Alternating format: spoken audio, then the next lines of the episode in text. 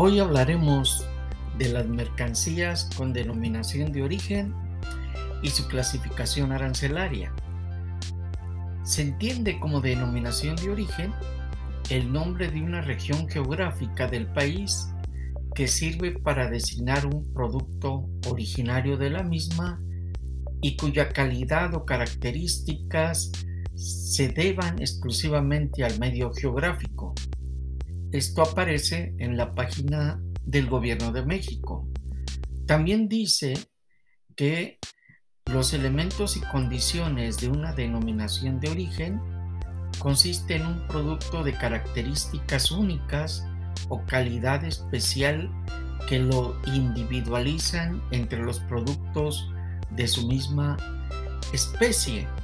Estas denominaciones de origen no se obtienen o se conceden por decreto ni por ninguna autoridad, solo existen por situaciones de hecho, es decir, primero son famosas y reconocidas por el público que las consume y posteriormente se les protege mediante una declaración correspondiente que emite, que emite el, gobierno, el gobierno de México.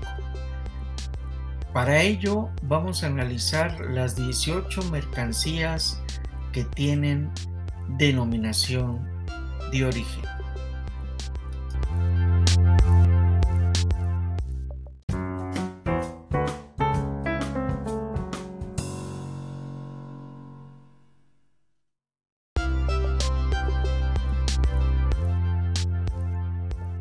Vinculando a estas mercancías que tienen denominación de origen con los anexos de la miscelánea de comercio exterior, encontramos, tratándose del anexo 10 que regula el padrón de exportadores sectorial, que tratándose de la bacanora, tiene obligación de inscribirse en este padrón del anexo 10.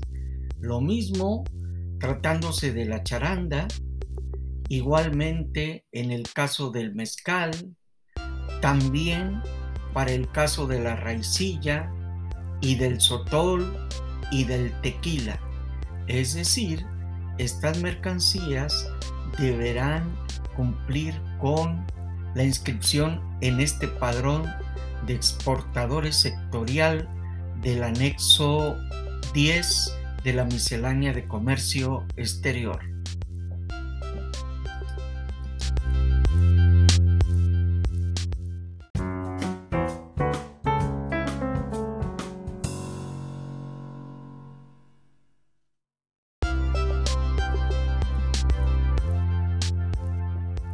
Siguiendo con la vinculación de estas mercancías con denominación de origen, vinculándolas con el anexo 20 de la miscelánea de comercio exterior que se publicó el 7 de enero del 2022 en el Diario Oficial de la Federación, encontramos este anexo 20 que regula las mercancías sujetas a la declaración de marcas nominativas o mixtas.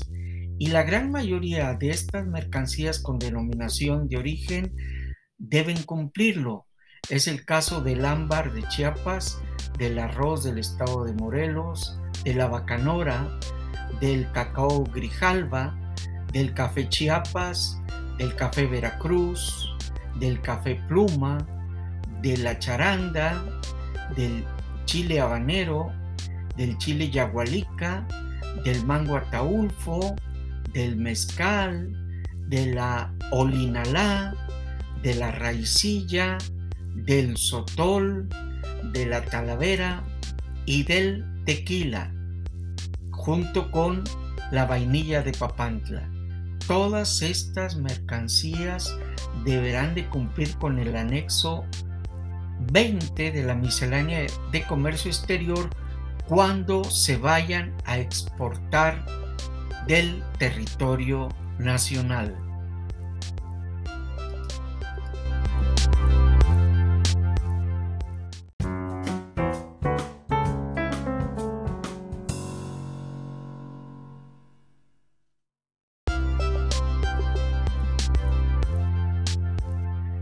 Para concluir la vinculación entre las mercancías con denominación de origen y los anexos de la miscelánea de comercio exterior, tenemos el anexo 21 que regula las aduanas autorizadas para tramitar el despacho aduanero de determinadas mercancías. Y como ya les dijimos en otro podcast, esto significa que no todas las mercancías se pueden despachar por todas las aduanas, sino que existen determinadas aduanas por las que se pueden despachar determinadas mercancías. Es el caso de las que tienen denominación de origen y en este caso encontramos que tratándose de la bacanora, en el caso para su exportación, debe cumplir con este anexo 21. Lo mismo sucede con la charanda, también con el mezcal, con la raicilla, con el sotol y con el tequila. Encontramos que este anexo 21 eh, de la miscelánea de comercio exterior regula que solo se autorizan 19 aduanas para despachar las mercancías que acabamos de mencionar entre ellas está la de Guadalajara, la de Nuevo Laredo, la de Manzanillo y la de Veracruz.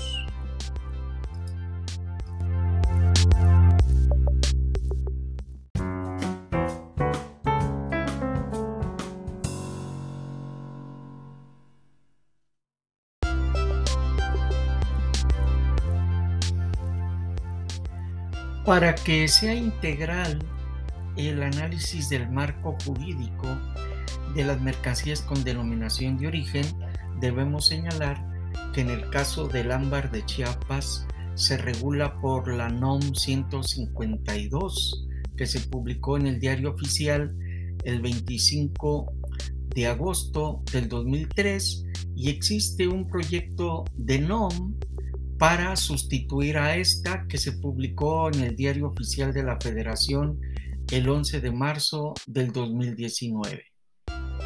En el caso del arroz del estado de Morelos, este se regula por la NOM 080 que se publicó el 25 de enero del 2017.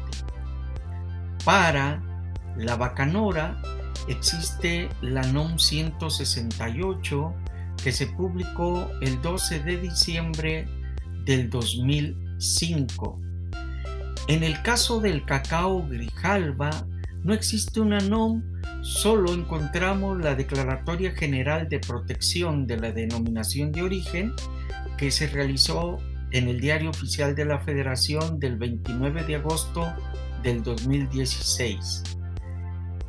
En el caso del café Chiapas, existe la NOM 169 que se publicó el 26 de marzo del 2007. Para el caso del café Veracruz, existe la NOM 149 que se publicó en el Diario Oficial de la Federación el 7 de enero del 2002. Y en el caso del café Pluma, no existe una NOM, sino un proyecto de la NOM 255 que se publicó el 6 de diciembre del 2021. Lo que sí existe es una declaración de protección de la denominación de origen de este café pluma que se publicó el 4 de febrero del 2020. En el caso de la charanda existe la NOM 144 que se publicó el 14 de febrero del 2001. Tratándose del chile habanero de la península de Yucatán, existe la NOM 189 que se publicó en el Diario Oficial de la Federación el 21 de febrero del 2018. Para el caso del Chile Yagualica existe la NOM 239 que se publicó el 29 de marzo del 2021.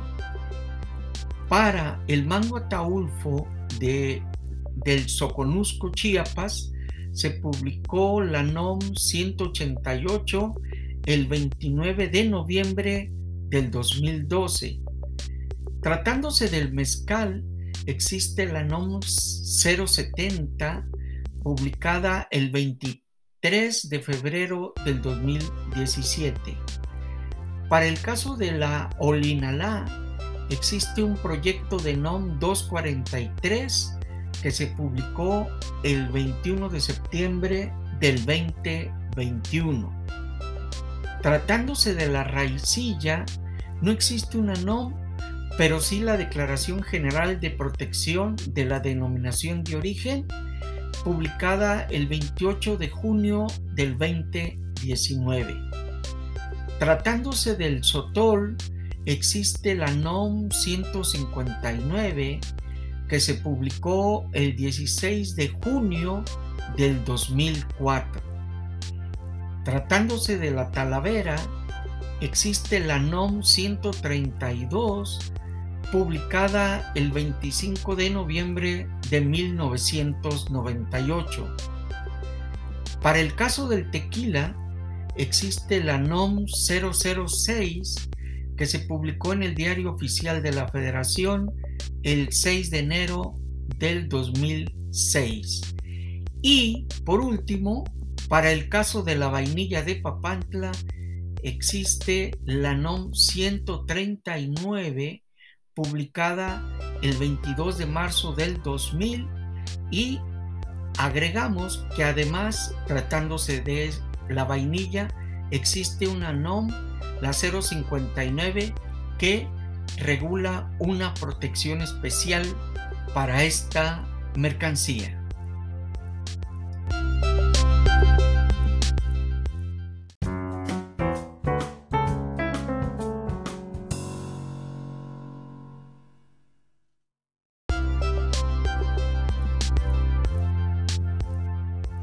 Concluimos este capítulo con la reflexión.